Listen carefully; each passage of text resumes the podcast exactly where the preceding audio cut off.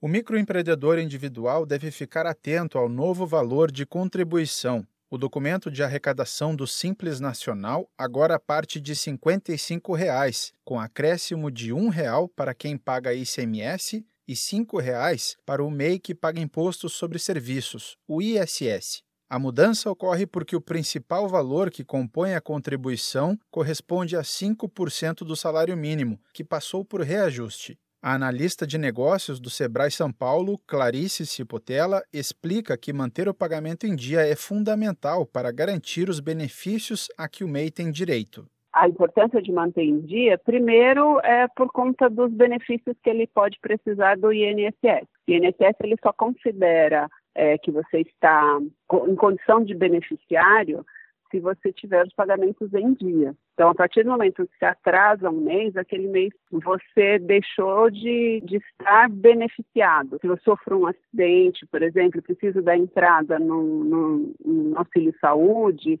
é, eu preciso estar com as parcelas em dia. Os benefícios dele da Previdência, ele vai ter aposentadoria por invalidez, ele tem auxílio doença, pensão por morte, aposentadoria por idade e o auxílio reclusão para os familiares. Então, todos esses benefícios são fornecidos para o MEI a partir do momento que ele faz essa contribuição pelo recolhimento do documento de arrecadação simplificado do, do MEI.